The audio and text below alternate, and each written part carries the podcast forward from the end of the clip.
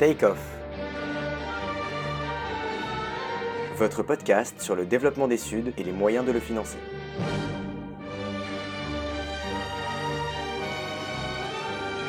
En partenariat avec l'Institut Louis Bachelier.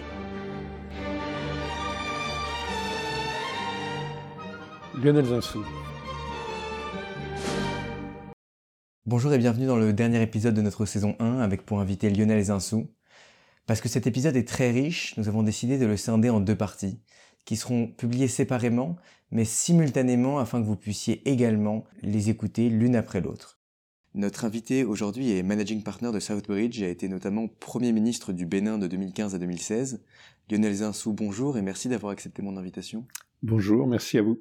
Vous avez été précédemment banquier d'affaires chez Rothschild Co et PDG de, de PAI Partners avant de répondre à, à l'appel du devoir et de devenir Premier ministre du Bénin en juin 2015 euh, par nomination du président d'alors Boni Dans une autre vie, vous aviez été universitaire. Et ce qu'on sait moins de vous, c'est qu'entre les deux, vous avez travaillé dans l'industrie, chez Danone, où vous étiez aux côtés d'Antoine Ribou, un patron engagé et pionnier de la responsabilité sociale des entreprises, des limites des ressources naturelles et aussi des inégalités. Euh, une époque où l'on parlait pas encore de SG. Alors, qu'en avez-vous conservé pendant le reste de votre carrière, autant dans les techniques de management que dans votre vision de l'économie? Alors d'abord, c'est un excellent souvenir. Euh, c'est une expérience euh, que je souhaite à tout le monde dans une entreprise, parce que je trouve que Danone est une entreprise euh, exceptionnelle. J'y ai passé quand même beaucoup de temps, parce que j'y ai été 11 ans salarié, et puis quelques années après, ils m'ont rappelé au conseil, j'ai été 8 ans administrateur. Alors, comme beaucoup de choses qui vous arrivent dans la vie, c'est un effet du, du hasard. En fait, j'ai toujours souhaité être banquier. Et j'ai parlé euh, avec euh, un de mes amis qui dirigeait une, une banque, Neuflis, Schlumberger, Mallet, euh, aux États-Unis, et qui m'a dit ce serait une bonne idée pour quelqu'un qui veut enseigner de l'économie euh, de se former à la vie d'une entreprise et euh, je vous propose de passer deux ans avec nous, et puis vous revenez à l'université si vous voulez, ou vous restez avec nous. Simplement, vous devez euh, avoir, euh, au fond, la bénédiction de quelques-uns de mes amis. Donc vous allez aller voir Monsieur Jérôme Sédou, parce que ça c'est la famille Schumberger, euh, Monsieur Cyprien Fab, parce que c'est un grand ami, puis par ailleurs quelqu'un qui connaît très bien l'Afrique, et d'ailleurs il connaît très bien votre famille. Ça, c'est les grands intérêts euh, marseillais euh, de l'époque coloniale, les messageries maritimes, etc. Et puis Antoine Ribou. Donc, j'étais à l'époque chargé de mission auprès du Premier ministre. On était en 86. Il était en même temps, il n'y avait aucun suspense. On allait, perdre des élections le 22 mars 86. Donc, mon, mon destin, c'était d'être universitaire. D'ailleurs, euh, quand on va euh, à Matignon et qu'on est universitaire, on vous propose de rester dans vos fonctions. J'ai continué d'enseigner à l'école normale supérieure où j'enseignais. Donc c'était pas euh, une rupture dans ma vie, c'est simplement ça allait devenir mon métier à plein temps. Donc au lieu de faire deux plein temps, j'allais en faire un en restant enseignant en économie, en histoire économique à l'école supérieure. Puis je, je rentre dans le bureau d'Antoine Ribou qui me dit naturellement, vous n'allez certainement pas finir à euh, la banque euh, de Fliss-Schlumberger, parce que de deux choses l'une, ou je vais me faire l'idée que votre candidature n'est pas très importante, je vais le dire intéressante, je vais le dire à, mon ami Paul Leperc, donc vous irez pas chez lui, ou alors je vais trouver qu'elle est intéressante, donc je vais dire à Paul Leperc, il n'est pas question qu'il aille chez toi, il, il va rester chez Danone. Bon. Et l'épilogue, ça a été, bon, ben écoutez, vous ne savez pas faire grand-chose dans la vie, mais vous savez apparemment enseigner des choses aux enfants. En fait, ça c'est quand même assez utile, c'est quelque chose que je respecte. Euh, donc, on, on, va vous proposer pendant deux ans euh, de faire quelque chose chez Danone. On va bien trouver où est-ce qu'on peut mettre un universitaire? On pourrait le mettre à la planification, au contrôle de gestion. Planification, ça, ça, devrait convenir à un universitaire. Euh, vous gagnez combien? Ben, Écoutez, voilà combien gagne un universitaire. Bon, on va pas vous déstabiliser, hein, comme on vous, vous garde que deux ans, on va pas vous augmenter. Donc, venez chez nous. J'ai trouvé cette proposition très satisfaisante. J'avais à, à, distance de, de, de l'admiration pour Antoine Ribou, son dynamisme, sa transformation incroyable d'une entreprise verrière en entreprise agroalimentaire, de mutation incroyable. Et puis quelque chose qu'il avait exprimé dans un discours historique devant le, le patronat qu'il avait d'ailleurs fait rompre avec tout le patronat, et qui était les entreprises, sert à un double projet. Il est économique, mais il est aussi social. Et moi, j'adhérais complètement à ça. J'étais chargé de mission d'un premier ministre socialiste, je me sentais très social-démocrate. Euh, et bien que, je crois, Antoine Ribou n'ait jamais voté pour euh, la gauche, sauf quand même pour son ami personnel François Mitterrand. Euh, c'était pas un patron de gauche, mais c'était vraiment un patron euh, innovant. Et Danone était effectivement une une maison euh, dans laquelle le dialogue social était obligatoire. C'était vraiment un dialogue permanent qui s'est muté au fil du temps avec Franck Ribou, Emmanuel Faber, en quelque chose qui dépasse simplement le social pour euh, l'environnemental. Et donc c'était un laboratoire social et c'est devenu petit à petit également un laboratoire euh, écologique, si on peut, si on peut dire, euh, notamment sous euh, la présidence d'Emmanuel Faber, et ça continue avec Antoine de Saint-Afrique, euh, ce côté de, de, de, laboratoire social, cohésion sociale, me paraissait très séduisant. Donc c'était une expérience qui, au lieu de durer deux ans, a duré onze ans. Donc je ne suis pas revenu à l'université.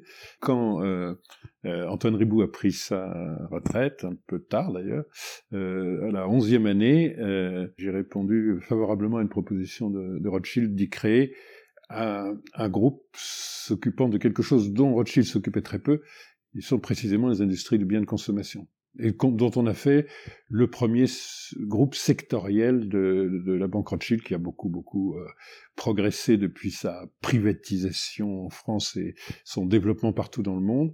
Et de fait, c'est resté le premier groupe sectoriel aujourd'hui, en 2023, euh, de, de, de la banque Rothschild. 50 ans après son discours de 72, on peut dire que l'histoire lui a donné raison transition énergétique, transition écologique. On a vu dans l'épisode 3 en compagnie d'Axel Reynaud que l'Afrique pourrait devenir par exemple le continent de la captation carbone. Elle en a tous les atouts. C'est aussi là qu'il faudra porter une politique de croissance d'un nouveau type qui ne s'accompagne pas d'une croissance euh, comparable des émissions de gaz à effet de serre. Alors comment structurer la nécessaire justice environnementale nord-sud pour financer cette croissance verte et compenser les externalités que représentent les émissions passées et présentes du Nord? Et sur cette question des crédits carbone, comment accélérer cette opportunité pour l'Afrique? Faut-il déployer une politique d'investissement, de l'offre, pour faire face à la rareté du capital, ou une politique de la demande en accroissant les standards de compensation carbone au nord et en assurant qu'une partie des crédits émane du sud? Vous, dites deux choses qui sont très récentes dans la perception. Ce que, vous dites, c'est euh, l'Afrique est probablement une des solutions euh, importantes pour euh, faire évoluer le monde vers euh, une certaine neutralité carbone et assez vite. Euh, longtemps, l'Afrique était très très peu euh, sous les écrans radars, ça n'intéressait pas beaucoup les investisseurs, et en réalité, quand vous regardez qui aujourd'hui absorbe les masses de finances climat disponibles dans l'épargne du monde, vous apercevrez que c'est euh, l'Asie, l'Océanie, l'Europe, les forêts scandinaves, les forêts françaises, l'Amérique du Nord, un groupe comme AXA a maintenant un portefeuille forestier très important pour, pour, les, pour les certificats carbone, euh, avec des modèles économiques qui permettent de rendre ça à peu près rentable. Et, quelles sont les localisations principales? Euh, L'Océanie, l'Europe et le Texas. Et puis évidemment euh, l'Amérique latine. Mais au fond, l'Afrique n'était pas tellement sous les, sous les écrans radars. Ça, c'est un, un, phénomène nouveau on, écoute l'Afrique, on regarde l'Afrique et on s'aperçoit que c'est le puits carbone autour de la forêt équatoriale, autour des bassins des grands fleuves. Euh, c'est probablement le continent des solutions. C'est le continent qui a l'espace. Euh, on n'a pas de contraintes pour le solaire, on a des conditions d'ensoleillement dans une partie du continent qui sont favorables sur le solaire. Mais on a aussi euh, tout l'espace, on a, on a, la densité de 40 au kilomètre carré, c'est extrêmement faible. Euh, on a des terres disponibles, on a des friches euh, importantes, on a des savanes d'épineux à très faible rendement agricole, il faut régénérer, euh, qu'on peut régénérer tout à fait, euh, mais enfin qui crée des espaces où on peut bouger. On utilise, on n'utilise pas 97% euh, dans les estimations du potentiel hydraulique. Euh, le Maroc a fait la preuve que les fermes d'éoliennes marocaines sont à peu près, avec les grandes euh, fermes solaires marocaines, les, les, les sources d'électricité les moins chères au monde. et ceci est réplicable. Donc euh, on commence à avoir ce que vous suggérez, l'idée que l'Afrique a tout un ensemble de solutions que les autres n'ont pas au même, euh, au même degré. Mais vous avez dit aussi quelque chose qui est que on a donc grosso modo un portefeuille de ressources assez exceptionnel. On a absolument tout sauf une chose qui paralyse tout le reste, on n'a pas le capital. Parce que tout ça est très euh, intensif en capital. Et, donc, euh, la deuxième, deuxième évidence qui commence à s'imposer, c'est que si on est capable de mobiliser du capital, qu'il soit endogène, africain, qu'il soit euh, euh, d'investissement extérieur à l'Afrique, euh, on va lever ce qui a inhibé euh, très largement euh, le rôle de l'Afrique dans la neutralité carbone. Euh, nous sommes le seul continent qui est capable de faire une compensation efficace de ces besoins en énergie fossile qui vont continuer. Ils vont continuer pour euh, deux raisons. La première, c'est que euh, à aujourd'hui, la raison pour laquelle le continent a des émissions euh, de gaz à effet de serre très basses, c'est parce que la moitié des entreprises et souvent plus de la moitié des populations n'ont pas accès à l'électricité. Bon, un pays comme le Tchad, vous avez quand même 88% de la population qui n'a pas accès à l'électricité. Dans mon pays qui est un peu plus avancé, euh, il y a quand même probablement encore aujourd'hui 40% de gens qui n'ont pas accès à l'électricité. Et, là, je raisonne en pourcentage. Mais il faut raisonner en nombre de gens privés de l'électricité. Euh, au moment de l'indépendance en 1960, vous aviez 90%. Aujourd'hui, dans un pays comme le mien, vous avez 60% qui ont accès, 40% qui n'ont pas accès. Le problème, c'est que 10% de notre population, euh, qui était un peu plus de 2 millions à l'indépendance, ça faisait, il y avait 200 000 privilégiés et 1,8 million exclus de l'électricité. Aujourd'hui, 40% de notre population on est plutôt à 5 millions de gens qui n'ont pas accès à l'électricité. Donc ce qui est extraordinaire, c'est que, évidemment, en pourcentage, on fait des progrès, mais en valeur absolue, en, nombre de, vrais gens, aujourd'hui, vous avez infiniment plus de gens qui n'ont pas accès, qui sont privés d'électricité. Voilà pourquoi, si vous voulez, euh, quand on a du gaz au Mozambique, du pétrole en Ouganda, du gaz au Sénégal et en Mauritanie, du pétrole au Niger, on va être obligé, parce que la population va doubler en 25 ans, et par ailleurs son revenu par tête en 25 ans va probablement tripler, et trois fois plus de richesse par tête, on sera encore très loin des 35 000 euh, euros euh, euh, d'un Français moyen. On sera simplement quelque part autour de 8 ou 9 000 euros. Donc c'est un rattrapage très lent.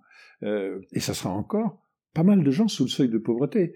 Mais néanmoins, ce sera une autre Afrique, parce qu'elle sera double en nombre d'habitants et probablement quelque chose comme euh, quadruple ou plus en, termes de, de, poids dans l'économie mondiale et de, de, PIB. Donc, si vous voulez, on, on ne peut pas le faire, c'est un rêve de penser qu'on devient quelque chose de cinq fois plus important d'un point de vue de la production, des valeurs ajoutées dans l'économie, et que le contenu en énergie euh, ne va pas changer.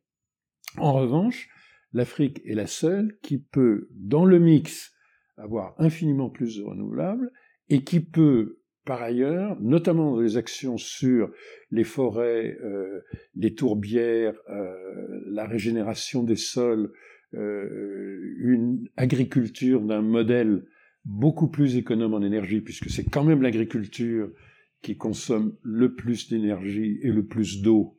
Une agriculture qui ne perd pas ses récoltes parce qu'il n'y a pas de chaîne de froid, parce qu'on ne peut pas mettre les, les, céréales en silo ou les tubercules en silo, parce qu'on n'est pas capable de ventiler les silos, parce qu'on n'a pas l'électricité. Je veux dire, une agriculture moderne est normalement le premier consommateur d'énergie devant l'industrie de transformation. Donc euh, oui, c'est des perceptions nouvelles tiens, c'est curieux, l'Afrique existe, oui, tiens, c'est peut-être le plus grand puits carbone euh, disponible euh, aujourd'hui. Ça commence à venir dans la conscience. Ça se traduit pas beaucoup par des flux financiers, ça ne veut pas dire qu'on nous met à notre disposition beaucoup plus de capital, mais enfin c'est une perception nouvelle. Et cette perception est, très importante. Ce que les gens n'ont pas tout à fait compris pour ceux qui s'enchaînent euh, au, portail de Total euh, euh, Énergie, par exemple, en disant arrêtez tout de suite tous les projets au Mozambique, en Ouganda. On est passé de la conscience réelle à un passage à l'acte pour l'instant assez modéré.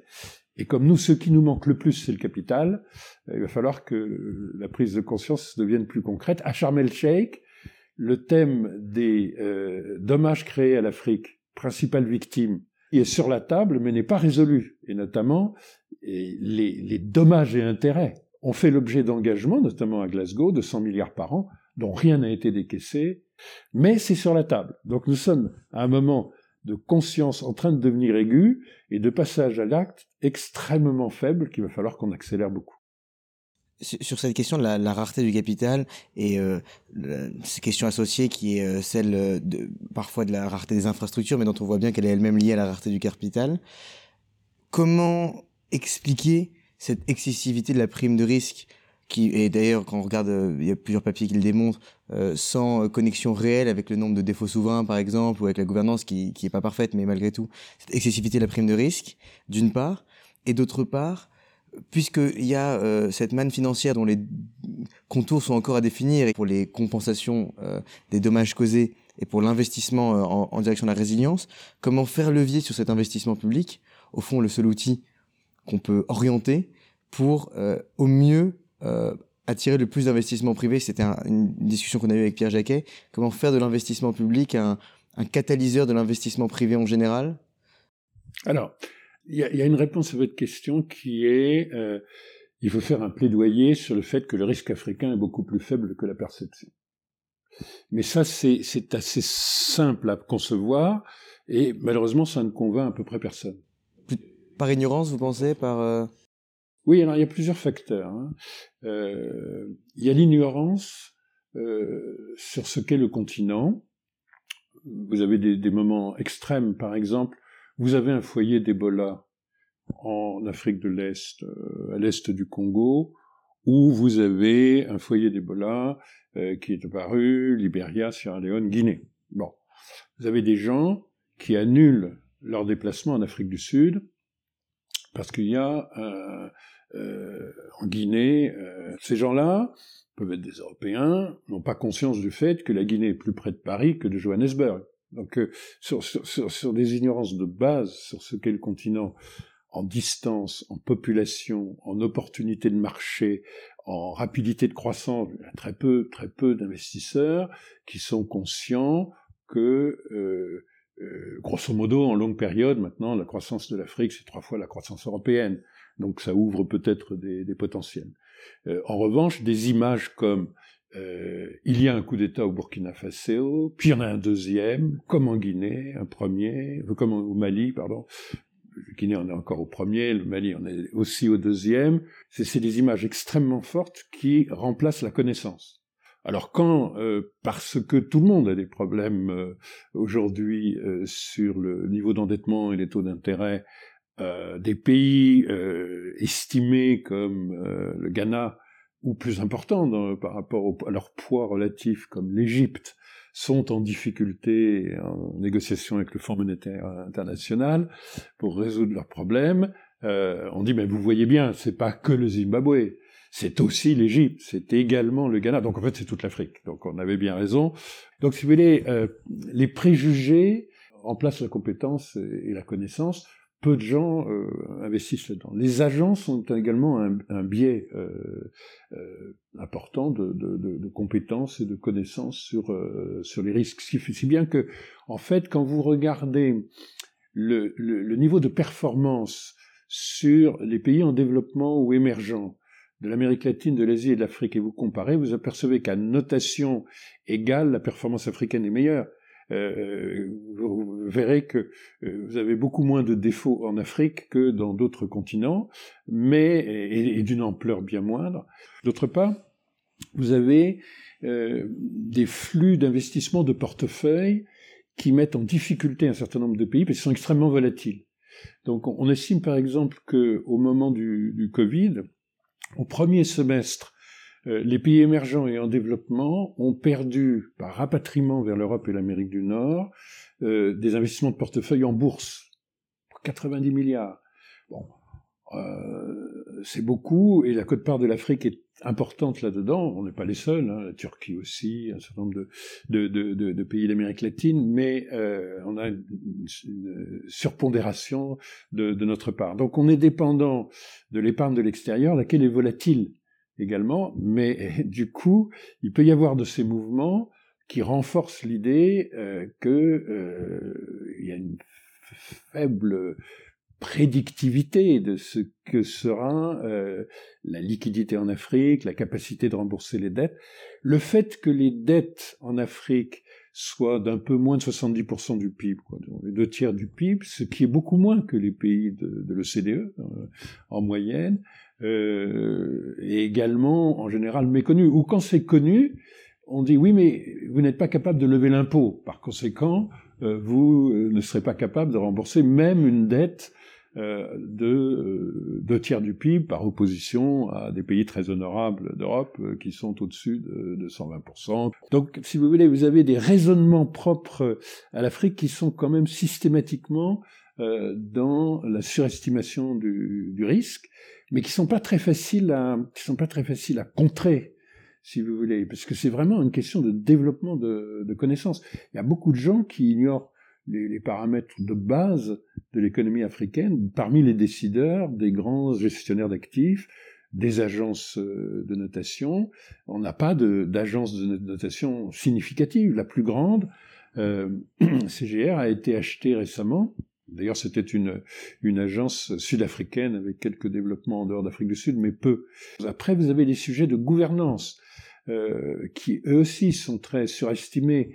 Euh, en fait, il y a peu de défauts, euh, il y a peu de contentieux avec les entreprises euh, étrangères en Afrique, il y a peu de débats comme on en a euh, sur la propriété intellectuelle, par exemple, comme on en a en Asie, et notamment en Chine. on est probablement en taux de corruption par rapport à des grands émergents, parmi les plus faibles, mais on est perçu comme étant un continent où la corruption va de soi et paralyse tout. Euh, donc, si vous voulez, c'est quand même euh, de très nombreux fronts, en fait. Il faut convaincre beaucoup de parties prenantes, il faut faire beaucoup d'informations. Alors, un certain nombre de pays l'ont fait, c'est pour ça qu'il y a eu un, un grand développement euh, des eurobonds, de l'accès au marché financier. Un pays comme le mien, quand je suis arrivé au gouvernement, grosso modo, l'essentiel de notre dette publique, elle était en francs CFA sur le marché local, euh, sur le marché de la bourse d'Abidjan, et avec une maturité moyenne d'un et demi, d'un an et demi. Bon, les dernières émissions du Bénin, c'est en euh, dollars euh, et en euros, et la jauge plutôt un milliard d'euros, et tranche à 10 ans et à 30 ans. Ce qui veut dire qu'en 5 ans, on peut faire des progrès considérables. Dans la passation de pouvoir avec le président euh, élu en 2016, je lui ai dit, euh, il faut un rating, il faut une banque conseil de tout premier rang, euh, il faut commencer par des placements privés, ensuite il faut aller sur les marchés, ça vous donnera... Une autre chose que les gens ne savent pas, c'est que même si on est endetté aux deux tiers du PIB, bon, dans le cas du Bénin, on est endetté à moins de 50% du PIB. oui, mais avec des maturités longues, et des taux bas. Si vous voulez, la maturité de nos engagements au Bénin, euh, le remboursement, c'est sur 7 ans, et le coût est très bas parce qu'on a beaucoup d'aides multilatérales, enfin de, sous forme de dette, de, de dettes multilatérales, euh, donc de différés de remboursement, maturité longue et taux très bas.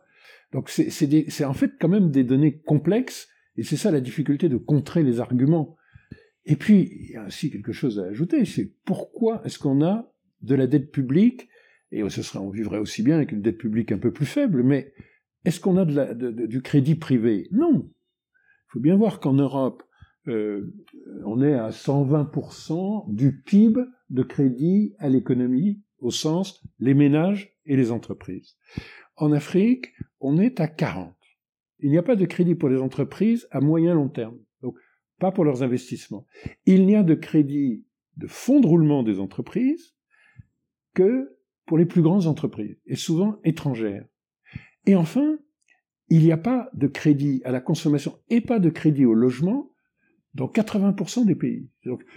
et donc, évidemment, on a beaucoup plus de garanties d'État sur des projets, pas seulement sur les infrastructures, mais même sur des projets industriels, où on demande la garantie de l'État, parce que euh, les entreprises sous-jacentes n'ont pas un accès au crédit à l'économie hors État. Et c'est tout cela que les gens ignorent, si vous voulez. Donc euh, c'est un, plaidoyer, c'est un plaidoyer complexe, mais qu'on fait. Hein. Euh, moi, je fais ça depuis 15-20 ans. Donc, au début, on me traitait d'afro-optimiste BA. Mon, cofondateur de, de Southbridge, notre euh, société de conseil, faisait à peu près la même chose en langue anglaise, euh, Donald Kaberuka. C'est pour ça aussi qu'on s'est réunis pour créer euh, ce conseil d'intermédiation financière, en disant on a une mission, il faut qu'on convainque tout le monde. Bon, maintenant en général, les gens ont supprimé BA. Euh, ils sont toujours très dubitatifs sur l'afro-optimisme, mais ils ont un peu cessé de me traiter d'imbécile, ce qui, quand même, pour mon statut, euh, un immense progrès. Mais pourtant, quand je regarde avec le, recul sur 15-20 ans, l'Afrique a fait à peu près tous les progrès euh, qu'on pouvait penser qu'elle allait faire. Maintenant, elle va en faire juste beaucoup plus. Sur cette question de l'attraction des investisseurs, il y, a, deux sujets qui sont clés. Il y en a un premier, c'est celui de, la compétitivité qui découle notamment euh, des coûts d'exportation et il y a un papier de Paul Collier là-dessus de la proximité à l'océan. On voit en fait que les pays qui sont enclavés ont, toutes choses égales par ailleurs, un niveau de développement qui est un peu plus faible. Et il y a un autre sujet qui est celui de la monnaie. Euh, parce qu'elle rassure les investisseurs et parce parce qu'elle permet aussi de d'accéder à des marchés euh, de taille divers. Le Bénin fait partie de la zone UMOA, donc de ce qu'on appelle le, XOF, le franc CFA d'Afrique de l'Ouest. Euh, c'est euh, pour euh, le positionner pour nos auditeurs le, plus grand des petits, en tout cas le plus riche des petits. Donc il y a le Sénégal et la Côte d'Ivoire qui sont les deux géants de la zone, et puis le, Bénin est le, plus riche des petits. Cette appartenance à l'UMOA, de votre point de vue d'ancien Premier ministre, quand on somme tout, le niveau d'évaluation qui est peut-être un peu trop haut, peut-être un peu trop bas, en même temps les avantages euh, en termes d'attraction des investissements, et en même temps les effets de contagion avec des pays qui sont dans l'instabilité politique dans la région. Est-ce que c'est plutôt une chance ou plutôt un inconvénient? C'est une chance tout à fait euh, exceptionnelle. Euh, je ne suis pas tout à fait seul de mon avis, mais euh, il y a beaucoup d'activistes qui pensent exactement l'inverse. Bon. Euh, D'ailleurs, c'est pas du tout isolé contrairement à ce que pensent euh, les gens, des zones de stabilité monétaire, euh, en tout cas de prédictivité monétaire, il y en a plusieurs en Afrique. la zone RAND existe, c'est-à-dire que le RAND, qui est une monnaie un peu plus stable que d'autres, moins que le dirham ou le, franc CFA, néanmoins a toute une zone autour de lui euh, dans la SADEC, euh, dans, l'Afrique australe, qui permet des échanges stables entre la Namibie, le Mozambique, euh, etc., le Malawi, le Botswana, euh, et l'Afrique du Sud. Euh, Djibouti est en peg avec le dollar sans aucun problème depuis son indépendance. Donc, si vous voulez, c'est loin d'être la seule. L'expérience zone franc ouest et Afrique centrale sont loin d'être les seules à avoir des mécanismes de stabilisation et ça fait une très grande différence quand on est en période de crise. Aujourd'hui, l'effondrement du Cedi ghanéen, du Nera euh, nigérian et même les difficultés du shilling kényan, euh, pour ne pas parler du bir éthiopien, euh, font que vous avez des phénomènes d'inflation terribles. Vous avez l'inflation des prix mondiaux, mais vous avez en plus une dévalorisation de la monnaie qui peut atteindre 40% dans l'année. Euh, donc c'est une zone, l'UMOA, comme la CEMAC d'ailleurs, de stabilité, puisqu'il y a une parité euh, qui est euh, garantie. Et donc c'est un facteur de visibilité, simplement. Donc vous n'avez pas à craindre, si vous investissez de l'épargne de l'extérieur du continent, qu'elle se dévalorise du fait de la, monnaie. Donc vous avez un risque de change faible, ou que vous pouvez assurer à des coûts bas, euh, alors que c'est exorbitant d'assurer la stabilité euh, dans, la première économie du, du continent qu'est le Nigeria. Mais ça fait des très grandes différences parce que vous pouvez avoir des projets parfaitement viables qui ont un taux de rendement interne très satisfaisant de 15 ou 20% Et puis, euh, vous avez investi des euros, des dollars, des, des, des yens, et puis euh, vous constatez que comme la monnaie, euh, si c'est des activités qui ont des recettes en monnaie locale, c'est dévalorisé de 30%, 40%, et plus sur la durée de votre investissement, votre investissement est à rendement négatif. Donc oui, ça donne une prévisibilité qui est très grande. Alors, après, on vous explique que c'est des monnaies surévaluées. Il faut le dire assez vite. Enfin, on, disait cela quand l'euro, auquel le franc CFA est rattaché, était à 150 contre dollars. Bon, maintenant, il est à 100, 106, il est passé par 98 euh, par rapport au dollar, donc il s'est dévalorisé par rapport au dollar euh, euh, par rapport à son point haut. S'il était surévalué à 150, il ne doit pas être surévalué à, à 106, si vous voulez. Enfin donc, il n'y a aucun signe sur euh, la dynamique des exportations de, la zone UMOA que notre monnaie est surévaluée. Aucun. Mais, malgré tout, on, reviendra à la question en général des, zones monétaires euh, en Afrique, mais sur la question de, l'UMOA, euh, sans doute pas surévaluée pour le Bénin, la, Côte d'Ivoire, euh, le Sénégal, mais est-ce que vous craignez à moyen terme, au fond, que la zone UMOA ait son propre euh, cas grec, c'est-à-dire que la capacité d'alignement entre des économies qui ont eu un rythme de croissance, qui sont les économies côtières, et le Mali, le Niger, dans une moindre mesure le Burkina Faso, qui depuis la dévaluation de 94 ont totalement divergé? Alors là, vous avez, vous avez une réaction qui est assez amusante, qui est euh, assez française, au sens où euh, vous avez une perception du Burkina, du Mali, du Niger comme des pays sahéliens en guerre, euh, qui sont euh, dans une situation économique désespérée par rapport aux pays côtiers. Ayez bien en tête que là encore, il faut dissiper un certain nombre d'ignorances. depuis l'opération Serval, depuis que la guerre a été ouverte et internationalisée au Mali, donc depuis 2013, on, on est à plus de dix ans de guerre maintenant en fait.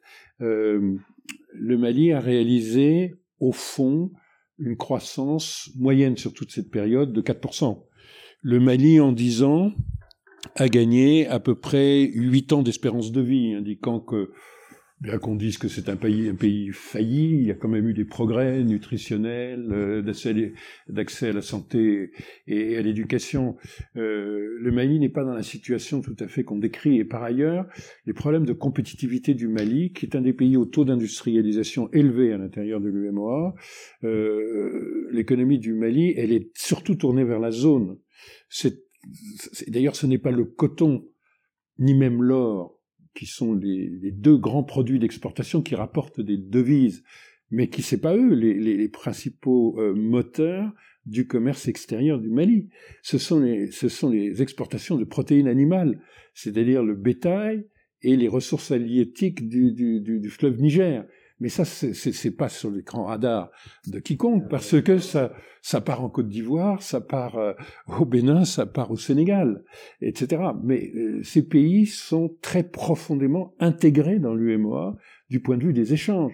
Quand vous avez des, des pénuries, euh, parce qu'il y a des problèmes climatiques euh, au Sahel, eh ben, c'est les vivres qui remontent euh, des pays qui sont excédentaires en, vivres et exportateurs, la Côte d'Ivoire, le Togo, le Bénin, euh, c'est le maïs qui vient faire la soudure au Niger, et ce qui descend du Niger, ce sont les échanges de, de, de, protéines animales, etc. Donc, ce sont des économies qu'il ne faut pas tout à fait résumer à ce que le monde voit. La situation n'est pas celle-là. Le, Burkina a annoncé euh, il y a un an qu'il était en excédent de commerce extérieur. Alors lui aussi, parce qu'il y a euh, de l'or et du coton. Mais c'est pas ça, c'est les légumes les, légumes et les fruits de contre-saison, et c'est euh, des exportations là encore de protéines animales et, et, des produits et des produits industriels. Et cet échange, il se fait en francs CFA et il est de, de loin le plus important par rapport aux exportations en devises. Mais vous les comptabilisez pas, ou en tout cas vous, vous les comptabilisez dans la balance des paiements évidemment, mais vous, vous, vous ce n'est pas perçu par le reste du monde parce que c'est ça, c'est à l'intérieur de quelque chose de très intégré. Et ce qu'on a vu quand il y a eu des sanctions de la CDAO contre les deux coups d'État, qu'est-ce qu'on a vu? On a vu que ça perturbait beaucoup l'économie du Sénégal, et pas seulement en logistique, mais aussi en supply chain, en approvisionnement, et notamment en approvisionnement en vivres et en produits industriels, et que les échanges avec la Côte d'Ivoire étaient profondément perturbés et créaient des effets. Et l'une des raisons pour lesquelles on a levé les sanctions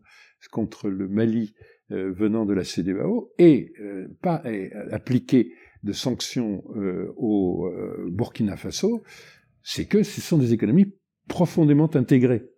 Et donc, la zone franc ou le franc CFA, en plus le Mali est particulièrement à cause de sa diaspora pas seulement en France, où c'est la première diaspora d'Afrique subsaharienne, mais et la plus organisée, mais surtout, surtout la diaspora dans les pays euh, africains est très entrepreneuriale, cette euh, diaspora. Et donc, ce sont des économies tout autant intégrées et qui respectent, grosso modo, en période normale, quand on n'a pas le Covid euh, et, l'inflation, mais qui respectent les, critères de convergence de l'UMOA qui sont en général bien, bien observés. C'est un pays qui, hors 2022 et encore 2023, a peu d'inflation, euh, une gestion des finances publiques raisonnable, un niveau de dette plus faible que la moyenne euh, africaine, et, etc. Donc là encore, c'est des économies qu'on connaît, qu'on connaît mal, mais elles ne sont pas du tout les euh, enfants délaissés de la zone UMOA. Pour finir cette question des zones de libre-échange qui sont pour certaines aussi des, zones monétaires, il y a une question de, stratégie politique et économique au niveau continental qui, qui est fondamentale et, euh, je voulais avoir votre avis là-dessus, eu égard votre double casquette d'ancien homme politique et de, financier. Au fond, ce projet euh, qui porte politiquement de la grande zone de libre-échange africaine et qui en même temps, dont on se rend compte qu'il pose un, grand nombre de problèmes. Il y a un niveau de connexion, je lisais un article qui montrait que on envoie des, matières premières ou des, biens euh, manufacturés beaucoup plus rapidement d'Abidjan à, Shanghai ou de Shanghai à Abidjan que d'Abidjan à Addis.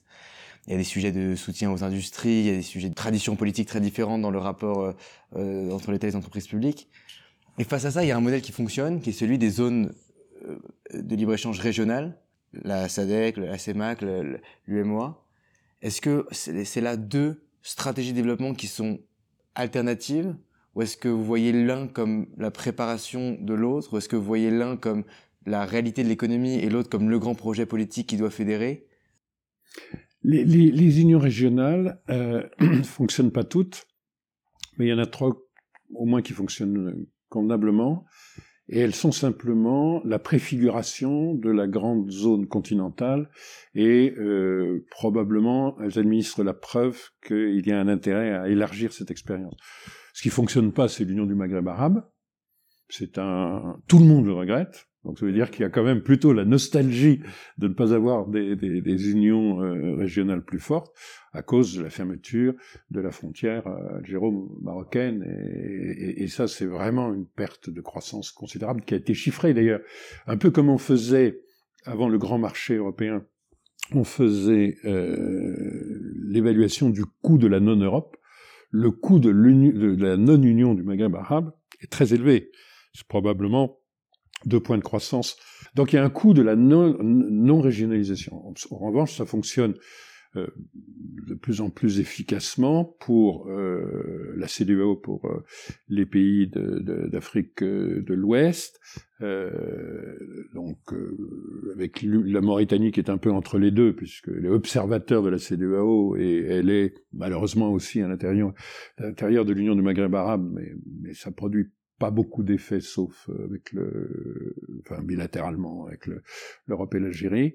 Il y a de l'autre côté le CA, euh, c'est-à-dire Kenya, euh, Ouganda, Tanzanie, Rwanda, euh, qui est très dynamique euh, et de plus en plus intégré. Et puis il y avait la, la et il y a la SADC qui a d'ailleurs pour chance euh, d'avoir le rand comme, euh, euh, monnaie de transaction.